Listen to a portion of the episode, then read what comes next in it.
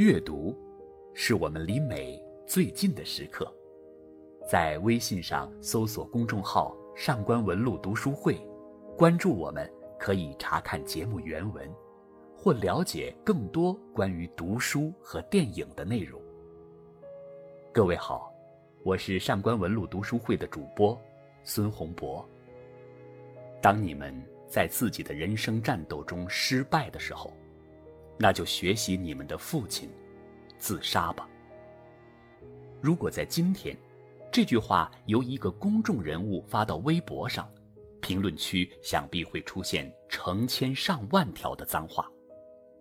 可这句话还真是一位公众人物所说，他出自二十世纪前半叶日本文坛三巨匠之一芥川龙之介的遗书。是怎样的一个人，竟能说出这种话来？关于芥川其人，传奇标签诸多。日本文坛的纯文学奖项芥川奖中的“芥川”二字，便是取自芥川龙之介的名字。他最初是作家菊池宽为纪念芥川而提议设立的，现在已经发展成日本新晋纯文学作家为确立文坛地位。必争的一个奖项。芥川龙之介是当下中国最火的日本作家之一太宰治的偶像。太宰治曾为获芥川奖非常疯狂，既曾公开羞辱批判他作品的评委，又曾卑微地向评委哀求，说出“请不要见死不救”这样的话。甚至他一生的经历也与芥川多有重叠。如与女人相约殉情，如以自杀的方式结束自己的生命。然而，引发种种传奇的这位作家，在中国的知名度并不很高。为何？也许是文字太鬼魅。芥川龙之介的名作《地狱变》，传世的名场面便是美丽的少女在熊熊燃烧的大车中化为灰烬。这场惨烈火灾的起因是画师梁秀奉大公之命创作的一幅名为《地狱变》的屏风。为了完美完成这扇屏风，画师请求大公制造一场火灾，让一位穿着华丽的女士锁在车内被活活烧死。因为唯有亲眼目睹这样的景象，他才能完成这幅作品。梁秀如愿见到大车燃起，却发现其中坐的竟是自己女儿。她的表情竟慢慢由大惊悲痛，转为愉悦欣赏。最终，梁秀完成了屏风后，便悬梁自尽。芥川以鬼气、以疯癫、以极致的寒冷，挑战着读者的神经。前一段时间，晋江文学网发出的不允许小说中出现自杀描写的公告引起讨论。这个现象其实也解释了为何芥川不会成为国民度很高的作家，因为这个时代的总体习惯和倾向，便是对沉重的东西避而不谈，以为避而不谈、不接触，大家便可以岁月静好。但不接触就意味着不存在吗？另外一方面，可以理解的是，现代人精神压力大，又如此迷茫跌撞，遇到芥川龙之介这样的作家，也只好摆摆手。太暗黑，太阴暗。毕竟打开短视频哈哈大笑，才是舒服减压的出路。毕竟我们习惯了调侃，习惯了消解，习惯了娱乐。习惯了正能量，但将所有事件的负面性消解掉，并不意味着悲剧的不存在，它仅仅是摧毁了其中的严肃和理性，甚至将我们避免悲剧的可能性一并降低。而芥川龙之介在其短暂的一生中所践行的，与这种做法恰恰相反。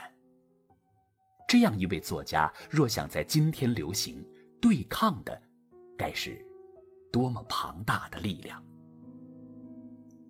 今天想和大家分享的是芥川龙之介生前最后一篇寓言体小说《合同》。《合同》写完的几个月后，芥川龙之介便吞服大量的安眠药自杀，年仅三十五岁。芥川龙之介出生的几个月后，母亲就被诊断有精神病。此后，他余生都在担心母亲的疯癫会遗传到自己身上。那么，他是不是真疯了，才在遗书中写下那些疯狂的话语？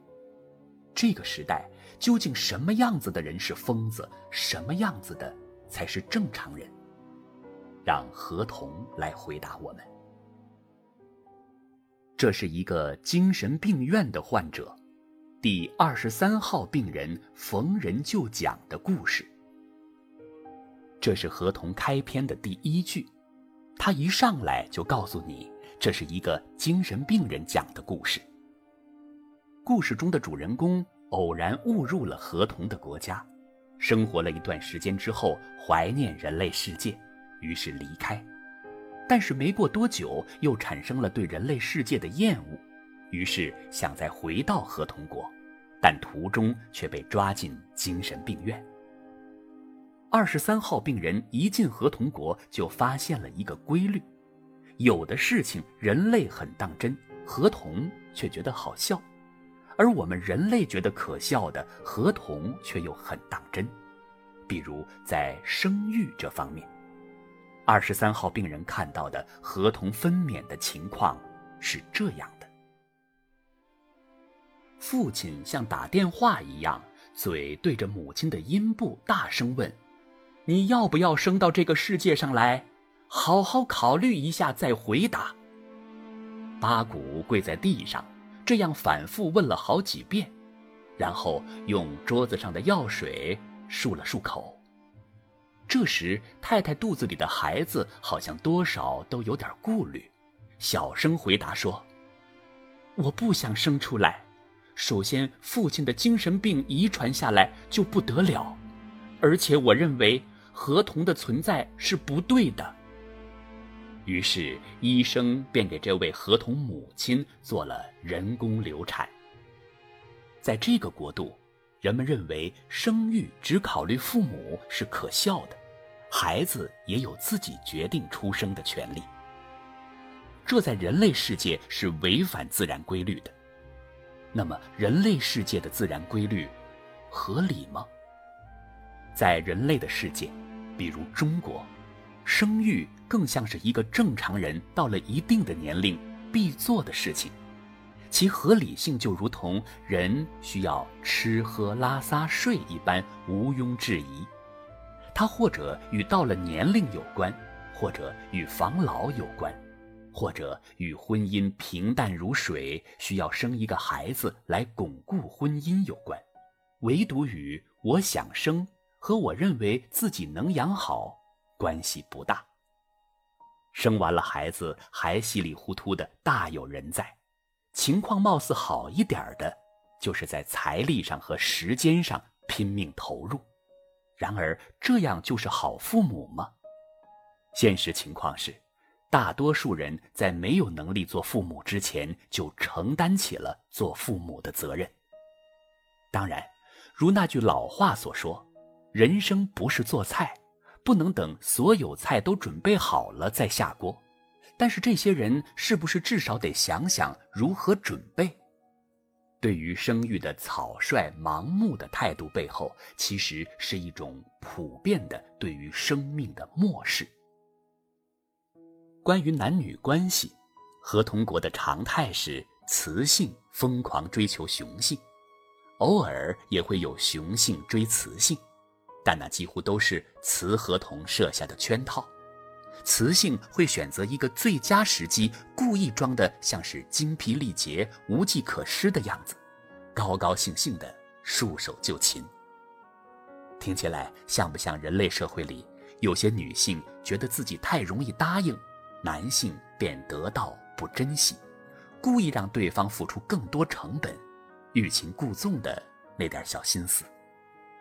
而雄性追到雌性之后，脸上的表情也是非常耐人寻味，脸上却露出不知是失望还是后悔，反正是形容不出来的可怜表情。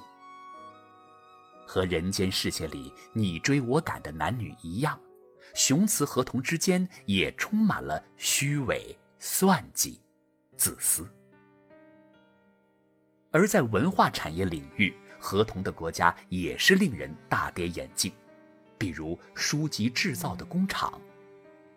听说在这座工厂里，一年可以印刷七百万册书。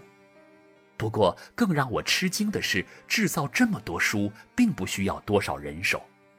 在这个国家里，制造书籍只要往机械的漏斗形进口里加进纸、油墨和灰色的粉末就行了。而这粉末是什么呢？二十三号病人问合同，得到的却是一个令人发笑的答案：驴脑髓。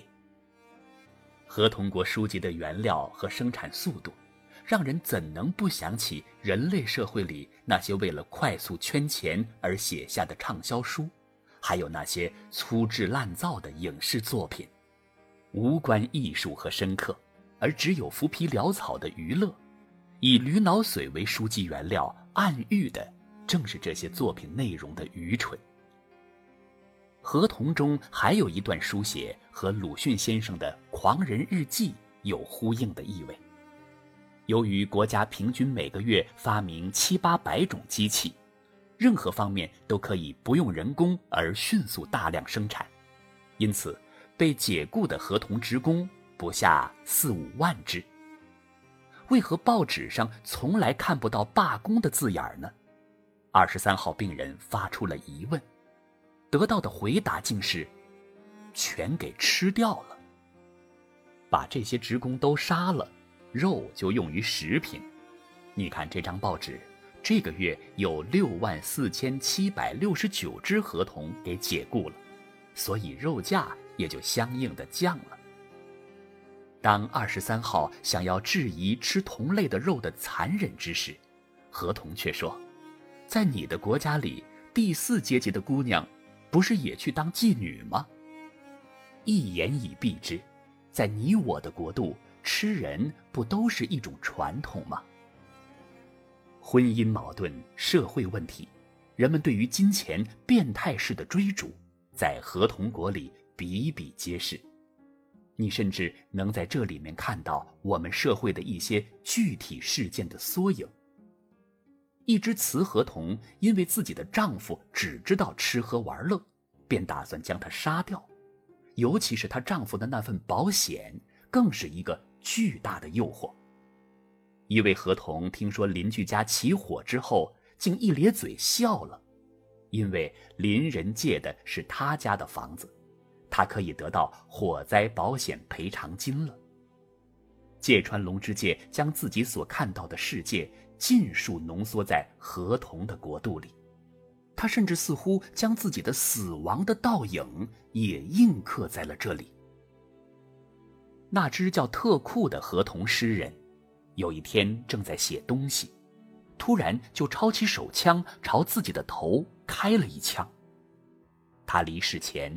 只留下一首诗：“别了，我走了，走向那隔绝尘世的山谷，走向那岩石陡峭、溪水清澈、药草花香的山谷。”这首诗给人的第一感觉是：我讨厌这个世界，所以走了；但在定睛一看，写的却是：我爱这个世界。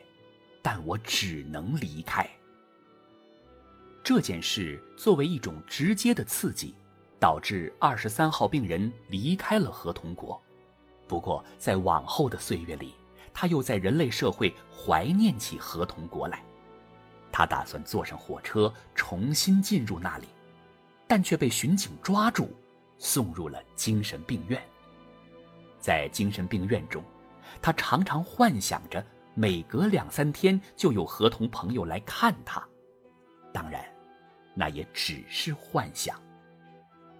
合同这一篇小说，更像是芥川龙之介对于自己一生的思考的总体清算。这里有科技社会对人的蚕食，文艺产业的乱象，人对利益的变态式追逐，隐藏在社会各阶层之间的矛盾，这些全部指向他非常关注的命题：人性的暗面、利己的本质，以及一种追求，对于一种脱离利己主义的爱的追求。所以，除了其间的滑稽和辛辣。我们还会感受到文字背后流露出的悲悯，这让人骤然大笑的下一秒，又黯然神伤。阅读合同的体验，好比一根刺，先搔着皮肤逗你发笑，然后再狠狠地扎进肉里，将你刺痛，有痛，亦有痒。然而，合同并不是芥川龙之介的遗作。芥川龙之介最后的作品名为《一个傻瓜的一生》。如果河童是对自己一生思考的清算，那么《一个傻瓜的一生》则是芥川龙之介的个人经历、爱与痛的清算。他在这篇文章附上的短讯中，对九米正雄说：“你大概知道稿子中的人物指的是谁，但我希望你不要注视。”只是觉得有我如此恶夫、恶子、恶父的人们，是何等的可怜。再见吧。而一个这样评价自己的人，实际生活中是如何的呢？在一个傻瓜的一生的第三十五小节中，他这样描述：他曾经打算过一种死而无憾的激烈生活，却一直和养父母。伯母过着谨小慎微的生活，这造成他生活的明暗两面。他看见一家西服店里站着一个小丑偶人，心想自己与这个小丑偶人是多么相似。关于这件事，他在其他遗书里亦有提到过。我是个养子，在养父母家里，从未说过任性的话。做过任性的事，与其说是没说过、没做过，倒不如说是没法说、没法做，更合适。如今，我将自杀，这也许是我这一辈子里唯一的一次任性吧。芥川的描述，没有在亲人身边长大的孩子应该都有体会。因为幼年最需要亲密感和安全感之时，缺乏父母的陪伴，也许终生都会伴随一种漂泊感，为人处事也会异常小心翼翼。因为他们隐隐地感觉到，自己只有不添麻烦和顺从，才能从无血缘关系的养育者身上获得一些爱。因为长期处于这样的生活中。内心的激烈与现实的压抑交战，芥川龙之介整个人被劈成两半。可芥川这个人物身上最迷人的，即是明暗的交界。他身上满是爱与恨的交织。书写阴暗的文字的背后，站着一个洁净的夺目的、眼里容不下沙子的人。他身体极度孱弱，神经极度纤细，但内心有极度热烈。他厌世，却在短暂的人生从未停止过反思与抵抗，与冷漠和麻木抵抗，与变形抵抗，与世界的丑恶抵抗。芥川的精神世界让我想起这样一句话：一脚在地狱。一脚在天堂，中间是拉扯的魔床。在对于纯净与爱的渴望中，他是天使；而对于现世的厌恶，让他成魔。他在这样的爱世与厌世之间撕裂着自己，最终选择服药长眠。在合同中，合同诗人特库自杀后，芥川这样写人们对于他的议论。可是和这样任性的合同在一起，家属可是真够呛啊。因为他也不考虑将来的事啊。这不难猜想，是芥川对于自己死后的情形的想象，而且这里面一定有芥川龙之介对于家人的抱歉。最后说回那句：“当你们在自己的人生战斗中失败的时候，那就学习你们的父亲自杀吧。”在包含有这句惊人之语的遗书中。芥川龙之介给儿子们列了多条嘱托，第一句便是：不要忘记，人生始终是战斗，直至死亡。芥川龙之介的战斗是什么呢？想起他遗作里的一段话：电线还在发出激烈的火花，他环视人生，没有特别想要的东西，但是。唯有这紫色的火花，这在空中凌厉爆发的火花，哪怕付出生命，也想换取。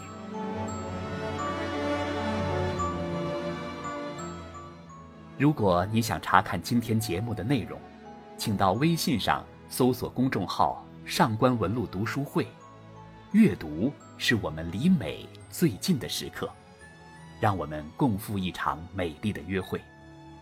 今天的读书就到这里，下期再会。